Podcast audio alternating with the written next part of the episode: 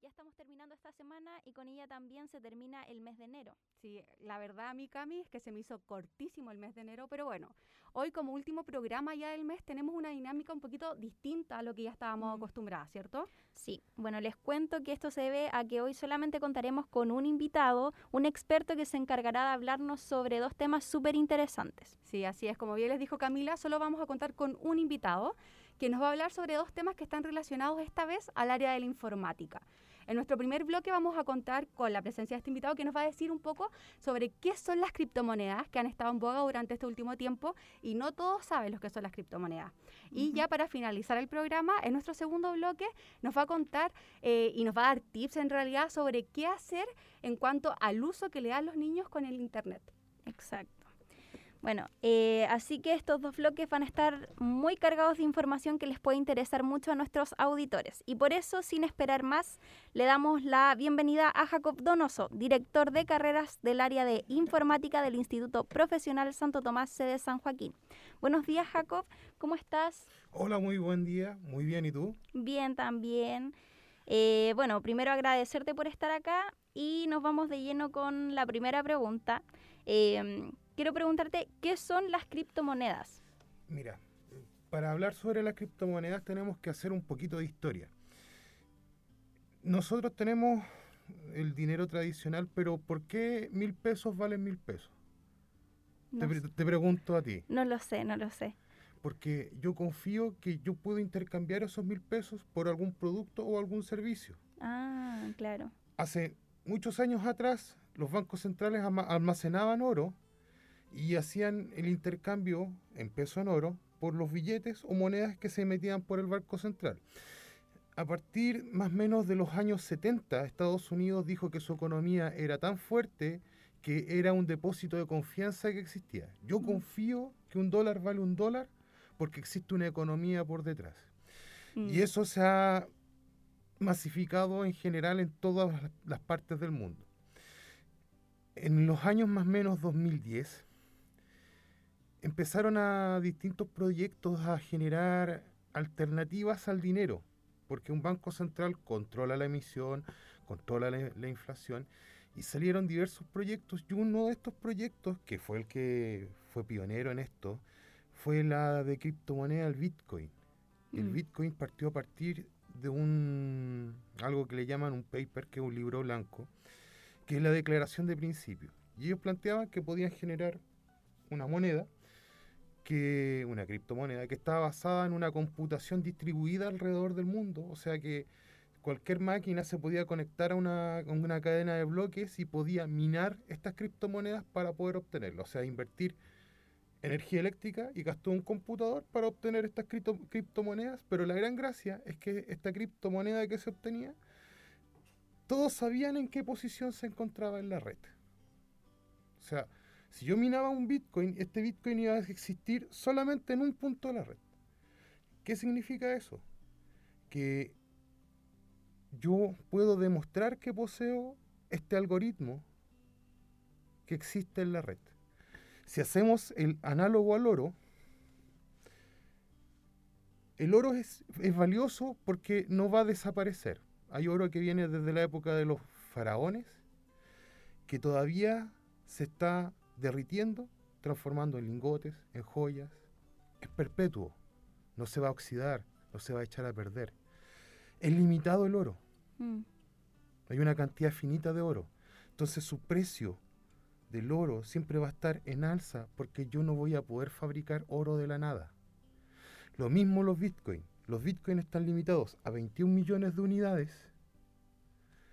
Se garantiza que va a existir solamente ese bitcoin en una parte de la red y está soportado bajo una tecnología de criptografía que a pesar de que miles de hackers alrededor del mundo han tratado de romperlo, hasta el día de hoy, en casi 10 años de, de existencia, no lo han podido realizar. mm, Es un- si tú lo analizas fríamente, una criptomoneda es un depósito de confianza.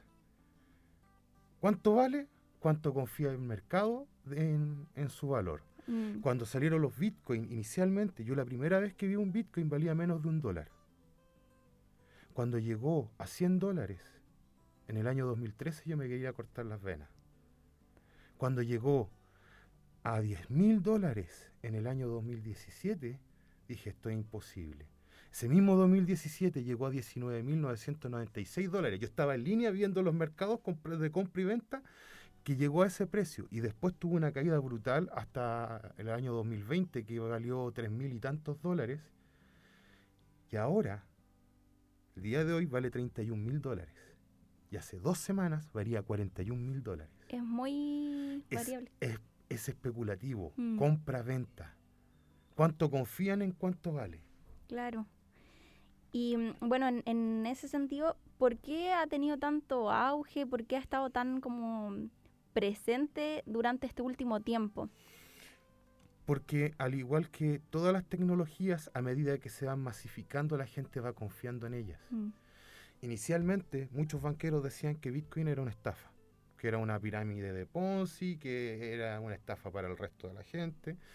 Y, y a medida que han ido pasando los años, distintas empresas han confiado en Bitcoin. Hasta Microsoft vendió software a con Bitcoins. Y cuando se dieron cuenta que el precio del Bitcoin se estaba disparando y se, era muy fluctuante, dejaron de vender. Empresas confían en Bitcoin, empresas reciben Bitcoin empezaron a entrar grandes capitales a invertir en bitcoins. Los hermanos, los gemelos Winklevoss, que fueron los que demandaron a Mark Zuckerberg por, por la creación original de Facebook, gran parte de su fortuna que obtuvieron en esa demanda la invirtieron en bitcoins.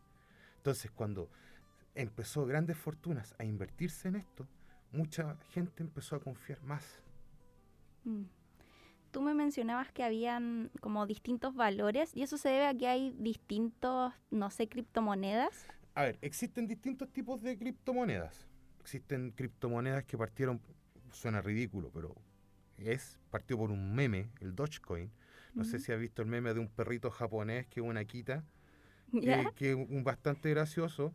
Un programador, un programador dijo, ah, voy a hacer una, una criptomoneda de Doge, que no va a valer casi nada centésimas de dólar. Y la tiró al mercado y la gente empezó a comprar y vender. Y principalmente en Japón la utilizan. Hay mm. ex empleados de Alibaba que han creado criptomonedas, por ejemplo una china que es Tron, que vale actualmente 26 centavos. Pero ¿de qué depende del el valor de la criptomoneda? De lo que a ti te venden como proyecto de la misma y cuánto confía la gente en las criptomonedas. Existen muchas criptomonedas alrededor, actualmente vigentes, hay alrededor de 2.000, pero además existen como 2.000 criptomonedas que están muertas, mm. que nadie compra y vende. Por ejemplo, yo cometí errores en, en mi vida, compré, he ganado, he perdido dinero y, he comprado criptomonedas que yo confío en el proyecto y ahora no valen absolutamente nada. Em, y en ese sentido, ¿cómo se puede comprar criptomonedas y si se pueden cambiar por dinero físico? Por ejemplo, en Arabia Saudita tú puedes, perdón, en Abu Dhabi tú puedes encontrar cajeros automáticos que tú puedes cambiar tus bitcoins por dinero físico. Eh, en Estados Unidos también existen cajeros automáticos en los cuales tú puedes cambiar tus bitcoins por dinero físico. Pero aquí en, países como Chile, en Sudamérica, es más difícil. Yo tengo que utilizar intermediarios que son brokers, que aceptan que yo le entregue dinero, peso chileno, y me venden la criptomoneda, que al final es un, que yo debo tener un, una wallet, un monedero donde hacer el depósito de mi criptomoneda, y me venden la criptomoneda, pero el problema es que va a ser más caro que el precio internacional. Es como mm. comprar y vender dólares. Pero son empresas reguladas, empresas legales aquí en Chile, que tú le haces una transferencia bancaria y te, y te, venden criptomonedas. Y en realidad son fracciones de criptomonedas lo que estás comprando actualmente. Claro. Em, ¿Se puede invertir o no? En, ¿Y si esto es muy riesgoso, está regulado? A ver, aquí, ¿tuviste la película El Lobo de Wall Street? No, no la he visto. El Lobo de Wall Street es una película en la cual ellos trabajaban algo que son mercados no regulados. Mm. Por ejemplo, la, la Bolsa de Comercio de Chile es un mercado regulado que tiene reglas. En cambio, las criptomonedas no tienen reglas. Entonces, al ser un mercado no regulado, existe mucha especulación económica por detrás. Si alguien quiere invertir en criptomonedas, primero investigue. Primero leer. El conocimiento es poder.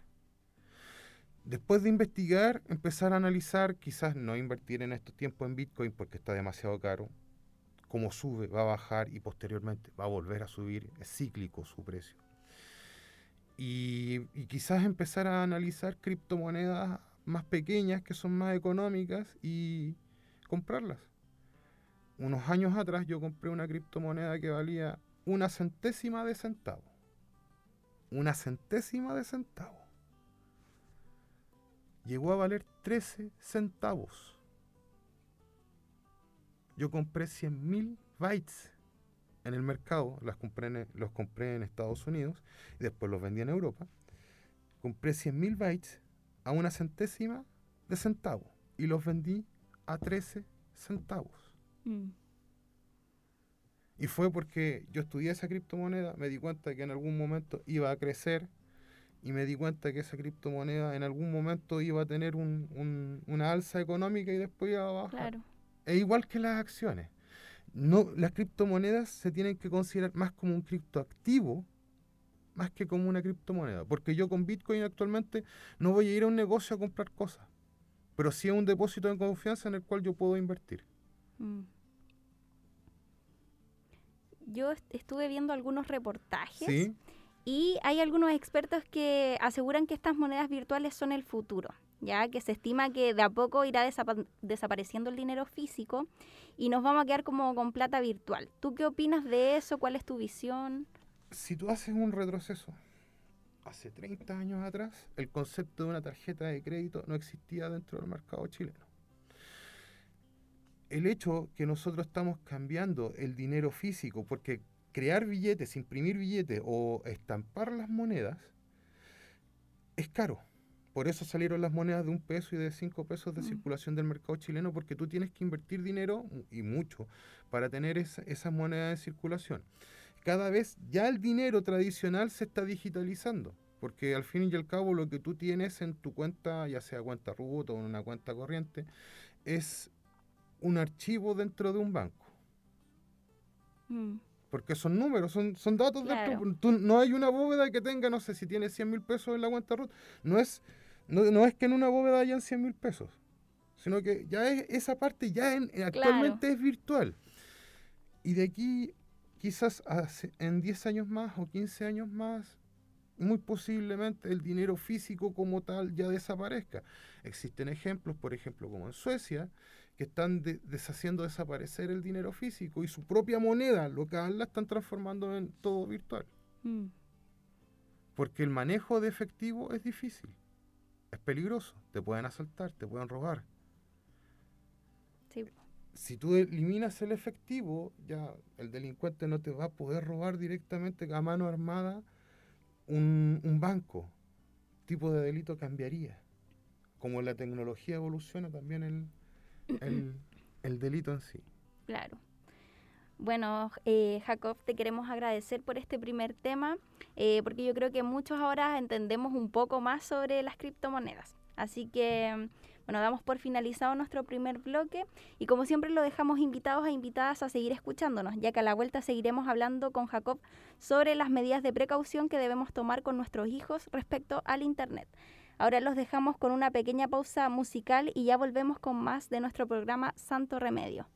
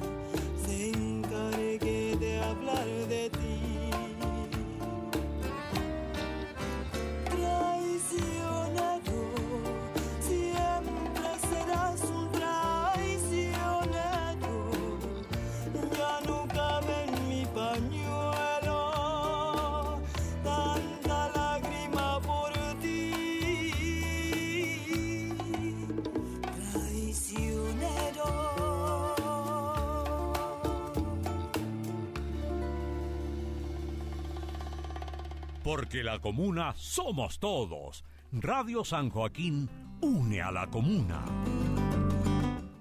Ya nos encontramos de vuelta con más de nuestro programa Santo Remedio y como bien les dijo Camila hace unos instantes, nos encontramos todavía en presencia eh, de nuestro invitado, en este caso Jacob Donoso. Les recordamos que él es el director de carreras del área de informática del Instituto Profesional Santo Tomás de San Joaquín. Jacob, muchísimas gracias de verdad por quedarte con nosotras en nuestro segundo bloque. Y, y ahora nos vamos a ir de lleno a todo lo que le decíamos anteriormente a nuestros auditores, que son el Internet y el uso que le dan los niños, ¿cierto? Sí. Bueno, durante los últimos programas nosotros hemos podido hacerle ver igual a nuestra audiencia que eh, estando en pandemia, las cosas que nosotros tenemos que hacer se han reducido considerablemente, ya que no podemos salir constantemente, etcétera. Y es por esto que eh, el, yo creo que, bueno, si a nosotros nos ha costado adaptarnos a este proceso, para los niños es aún más complicado, ¿cierto? No, como que no tienen un poco qué hacer y yo creo que han visto eh, como los padres una salvación en esto de los teléfonos inteligentes, ya que de cierta forma los entretienen, ¿cierto? Justamente en los últimos tiempos, y es paradójico lo que, lo que sucede, nosotros tenemos nativos digitales, Sí. los niños que son nativos digitales, pero no utilizan los computadores, sino que son Eh, dispositivos sí. móviles. Es más bien el celular. Los Ujú. celulares, los, los teléfonos inteligentes. Y un teléfono inteligente en estos tiempos de pandemia ha pasado a ser un- un- una verdadera niñera para, para los niños. Buen punto ese, la niñera, sí. La niñera, los papás lo utilizan como niñera. le- a, a los más pequeños le ponen un video o le ponen juegos de esos simples y son para, entre comillas, ir entreteniendo a los niños durante el día, que, Sí. que se hace estando en cuarentena o en alguna fase de pandemia, se hace sumamente complejo para nosotros como adultos y muchas veces para los niños más terrible.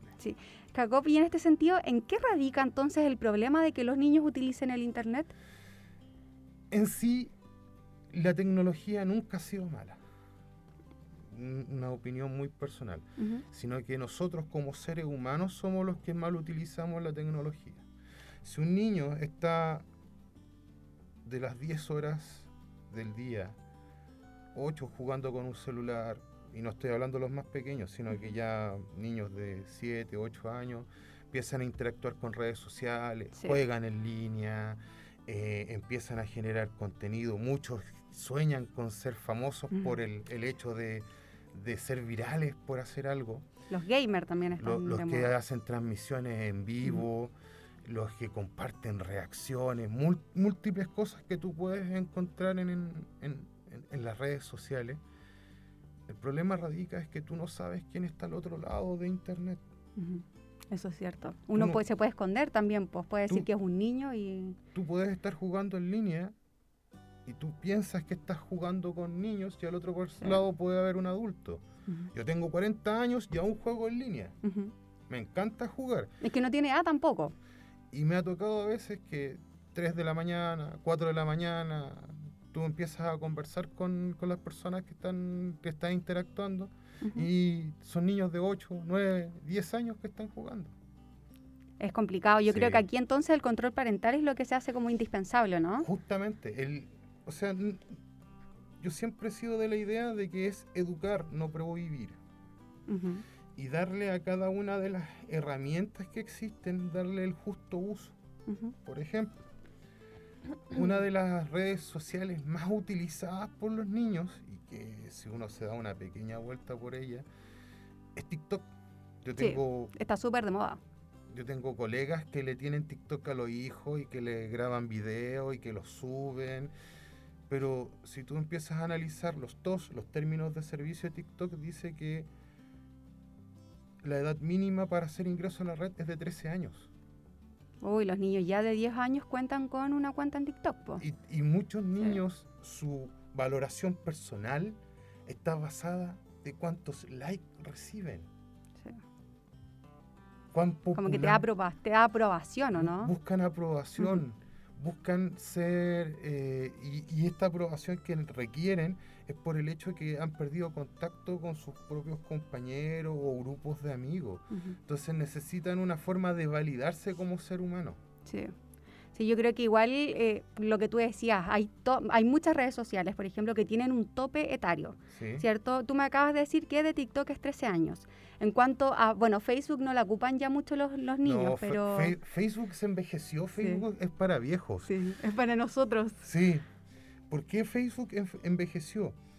Porque un niño siempre va a evitar que el papá sepa lo, o la mamá sepa lo que está haciendo. Porque busca descubrimiento y busca, entre comillas, aventuras. Entonces, si tu papá y tu mamá tienen Facebook, si tú te creas un Facebook, vas a tener de amigos a tu A mamá y a tu, ma- y a- a tu mamá y a tu papá. Que ya tienen todo, hasta nuestros papás tienen Sí. Facebook, eh, Instagram de repente. Entonces, ellos para ellos, para un niño más pequeño, Facebook es de viejo. Instagram, algunos, porque es, es más, eh, ¿cómo decirlo? Es más transversal y tiene menos interacción en cuanto a relaciones humanas. Es más común entre los jóvenes. Pero para los más pequeños, TikTok es lo más importante. O sea, Sí. si, si tú me preguntas a mí qué es lo que yo controlaría de un niño, primero me preocuparía en qué redes sociales está. Saber en qué están, con quién están interactuando. Dos, qué redes sociales están de moda. Sí. Si hacemos una encuesta entre tu, el grupo de amigos de nosotros, podríamos decir, ¿conoces Twitch? Muchos te van a decir que no. ¿Y qué es Twitch? Twitch es una red en la cual se hacen transmisiones en vivo, streaming, principalmente de juegos. Entonces lo que hace un, un- un generador de contenido de red, lo que hace es generar una transmisión en vivo, principalmente en Twitch, porque pueden monetizar más. Después esa misma transmisión en vivo la suben a YouTube y posteriormente la comparten en Facebook. Ah, ya. Es como un live, ¿o ¿no? Algo así. Justamente Ya. eh, son, son live que se van haciendo, pero usualmente lo- los que hacen eh, generación de contenido de juegos en línea, principalmente, es Twitch primero. Perfecto. Entonces, si tú le preguntas a muchos, ¿sabes, ¿sabes que existe Yo no Twitch? sabía. No, no, no. Sí, es cierto. TikTok ahora se masificó, porque, pero ¿por qué se masificó? TikTok se masificó en el hecho de que tú pus- desde el instante que permitieron compartir los videos de TikTok a Facebook, eso fue lo que hizo que entre nuestra generación etaria se hiciera conocido. Sí. Pero TikTok ya lleva varios años en el mercado. Y antes tú le decías a alguien, ¿conoces TikTok? Oh, ¿qué es eso? Sí, es verdad. Además, la pandemia igual como que propició que esto se hiciera más masivo, porque igual como muchas personas tenían un poquito más de tiempo en las casas, eh, pudieron conocerlo. Oye, Jacob, eh, tú mencionabas anteriormente a TikTok. Nosotros hace algunos días pudimos ver, eh, bueno, enterarnos en realidad de la lamentable noticia de que una niña de 10 años en Italia murió eh, a causa de hacer un reto viral que vio por TikTok. Ya. ¿Quién, tú frente a esta situación, qué le recomiendas a los padres entonces hacer para que, porque bueno, hemos visto durante el largo o, o un periodo de años que eh, estos retos virales han tenido causas ya mortales en muchos niños. Además de, bueno, este, eh, la niña ella murió por un reto que se llamaba Blackout Challenge. Eh, estuvo también el de la ballena azul hace como seis años. Sí. Hay hartos retos que han tenido ah, eh, causas mortales ya. Es que est- estos retos surgen por el hecho de que buscan viralizar algo a partir de algo que es semi peligroso. Eh, y el problema radica es que como los papás no saben qué hacen los hijos o no controlan lo que hacen, se genera el problema. Como te decía anteriormente, según los términos de servicio de TikTok, 13 años es la edad mínima de entrar. O sea, si nosotros nos vamos por el aspecto legal, La niña no debería No, estar generando ese contenido. Pero si yo como papá la autorizo o como mamá la autoriza a generar ese contenido, yo tengo que hacer control parental, que es mi responsabilidad. Ujú. Y muchas veces hacerse partícipe de lo que está realizando el niño o niña. Y además enseñarle que no se necesita validar de esa forma. Ujú. Que a Hay veces que educarlo. educar. Ujú. Que no es necesario eh, hacer algo tonto, estúpido, por conseguir un- una validación de un me gusta o que te compartan tu contenido. Sí, es cierto. Oye, Jacob, y en este caso tú hablabas del control parental. ¿Sí? ¿Hay un control parental para los celulares? Porque ya todos tienen. Sí. Ay. Eh, existen herramientas tanto de pago como gratuitas. Ujú. Una de ellas es, es Google Family, Ujú. que te permite controlar hasta cinco equipos de forma gratuita, o sea, tener cinco personas conectadas dentro de esas relaciones. Y tú le puedes controlar, por ejemplo, la hora en que se conecta alguien al teléfono ah, y controlar la cantidad de horas que está conectado a Ah, mira. internet. y puedes revisar por dónde, por qué sitios ha navegado y qué aplicaciones ha instalado. ¿Y, y eso de las aplicaciones yo puedo como bloquearlas quizás? O... Sí, con, con- con software de control Ah, ya. parental se puede bloquear todo, bloquear todo lo que sea Perfecto, necesario. Jacob. Oye, y lo último, así como a modo de cierre ya. La consigna entonces está no en prohibirle a los niños que utilicen el Internet, ¿cierto? Sino que más bien en educarlos, en enseñarles a utilizar de buena forma entonces estas plataformas que llegaron para quedarse ya. La tecnología siempre va a ser la mayor herramienta que nosotros vamos a tener para el desarrollo. Dejar afuera de una tecnología a, una- a un niño o una niña eh, significa que va a tener una herramienta menos en- cuando sea más adulto. Enseñar, no prohibir, educar Ujú. es la consigna. Los que hacemos el mal somos nosotros, no son las Sí. máquinas. Es cierto. Entonces, todo quedaría más o menos entonces en los padres, en que los Sí. padres eduquen a nuestros Eh, eh, niños en este caso a, a qué usar, qué no usar.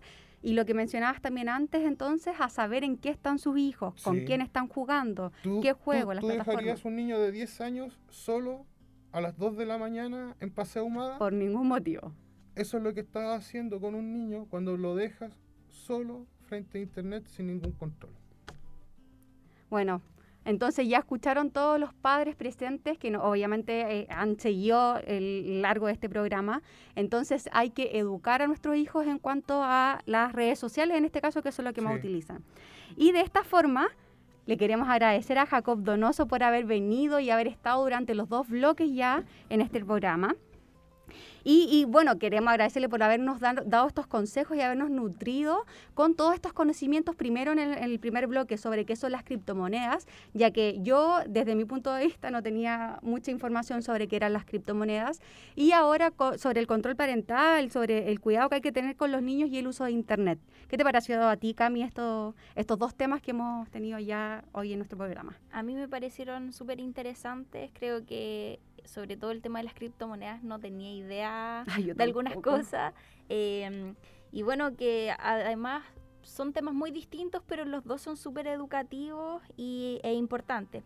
Así que sobre todo porque han estado súper vigentes durante el último tiempo. Sí, sí es verdad, Cami, sobre todo el último tema, ya que, bueno, como nuestros niños ya están de vacaciones, muchas veces no tenemos cómo entretenerlos y lo primero que hacen los padres es buscar este salvavidas en el celular o como lo dijo Jacob, esta niñera eh, virtual en este caso, obviamente, para que eh, puedan entretener a nuestros niños que muchas veces se nos hace difícil ya, Sí. ya estando en pandemia. No, y aparte que igual genera un riesgo porque como ustedes también lo hablaban, no sabemos con quién están hablando, con quiénes juegan, qué juegan, qué ven también. Entonces es súper importante que los padres tengan, tengan control. Sí, y es complicado igual porque todo esto del Internet ya es un submundo, o sea, que ya ni siquiera se puede controlar eh, tan fácil como antes se, se podía hacer. Sí. Pero ya saben, como dijo Ja- Jacob, entonces el, te- el lema o la consigna está en educar y no en prohibir. ¿ya? Eh, bueno, como de costumbre, Cami, se hizo cortito el programa, ojalá podríamos haber seguido hablando de estos temas durante toda la tarde, pero no es posible y eh, ya tenemos que terminar con nuestro programa Santo Remedio. Sí, así es. Bueno, eh, agregar también que si es que se perdieron parte del programa, no se preocupen porque pueden vernos a través de Facebook en el perfil de Radio San Joaquín. Así es, Camila. Así es que le queremos dar las gracias a todos ustedes que nos han estado escuchando, que nos han estado viendo durante estas versiones de Santo Remedio. Y los dejamos invitados para una próxima versión que se viene muy pronto. Hasta luego, nos vemos. Nos vemos.